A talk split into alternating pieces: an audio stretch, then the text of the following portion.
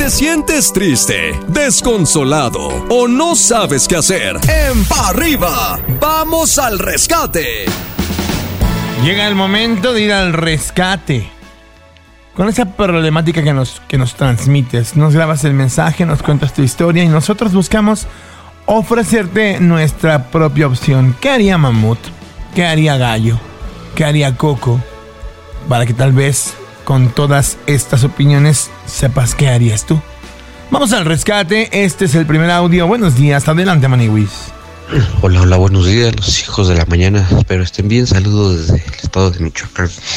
Pues a mí lo que me queja ya desde hace tiempo, pues es esto de la ansiedad y la depresión.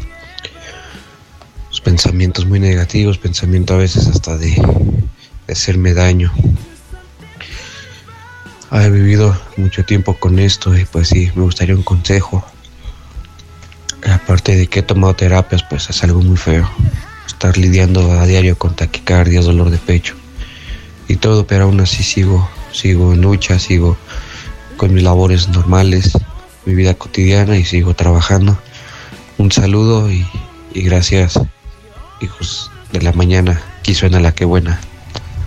92.9. Mi rey, gracias. A mí me gustaría nada más tomar la palabra rápidamente para decirte que no estás solo. Que la depresión es algo que a los que nos ha tocado en algún momento de la vida vivirla, me queda claro que parece incontrolable.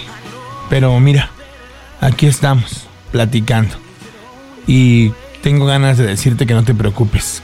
Que si te esfuerzas y que si de verdad tienes tantas ganas como nos estás diciendo y creo que es correcto, vas a salir adelante.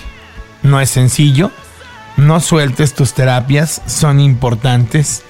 Si te dicen que medicamento, tómalo, no es para siempre y no está mal que nos ayudemos con medicamento tampoco. Lo más importante es que tengas en mente siempre que quieres salir de ese bache. Sé cómo te sientes, sé que hasta los huesos duelen por las sensaciones que tienes en tu cuerpo, en tu mente. Sé que a veces traicionan las ideas, pero hermano, las ganas de vivir, las ganas de luchar, las ganas de salir adelante por ti, por los tuyos, tienen que ser más importantes. Y te lo digo de verdad, tranquilo. Es cuestión de tiempo y de ganas, pero va a pasar. Adelante, gallito. Yo te diría, compadre, ocúpate. Haz algo, haz un deporte. eh, no sé, consíguete algún hobby, algún pasatiempo, aparte de tu trabajo, aparte de, pues, de tu área de genere, aparte de donde tú No, que no se degenere. no, no, no, o sea, aparte de que genere billetes, Ah. pues que también se consiga un hobby donde poder sacar toda esa eh, ese estrés, donde poder sacar como que mm, tal vez no el foie, pero sí vamos a ponerlo de algún modo, compadre, que mantengas ocupado tu mentalidad en algo positivo, en algo bueno, que te pueda llevar a algo mucho mejor. A que, tu, ma- a que tu mente esté pensando, pues, ideas tontas, absurdas, en la cual nada, ninguna idea vale la pena para que te quites la vida. Esa es mi opinión. Así que ánimo, brother, nada de hacerse daño. Mejor manténgase ocupado, póngase a hacer, póngase a, a- no sé, manténgase ocupado. Eso es lo que yo le diría. Busque un hobby, un pasatiempo, algo donde perder ese tiempo que de repente le entra la cosquilla ahí de, de cosas raras. Mejor póngase a hacer algo, póngase a buscar recetas en internet, póngase, no sé. Manténgase ocupado. Si te sientes triste, desconsolado o no sabes qué hacer, en pa arriba, vamos al rescate. Vamos pues con el segundo caso de la mañana. Adelante, Maniwis. Hola hijos de la mañana. Mira, yo tengo dos años de separado. Mi pareja, mi pareja, pues tuvimos problemas y se, se fue al estado con su hermana. Yo tengo visita para con mi hija que tiene cinco años. Pero hasta el día de antier me marcó que tuvo problemas, que la persona con la que ella vivía la robó. Y ahorita la echó a la calle y la dejó sin cosas. Todas las cosas que tiene en esa casa yo las compré. Las cosas de juguetes yo se los di a mis hijos. Pero ahora dice que no le va a dar nada, que la va a acusar de robo. ¿Qué puedo hacer en ese caso?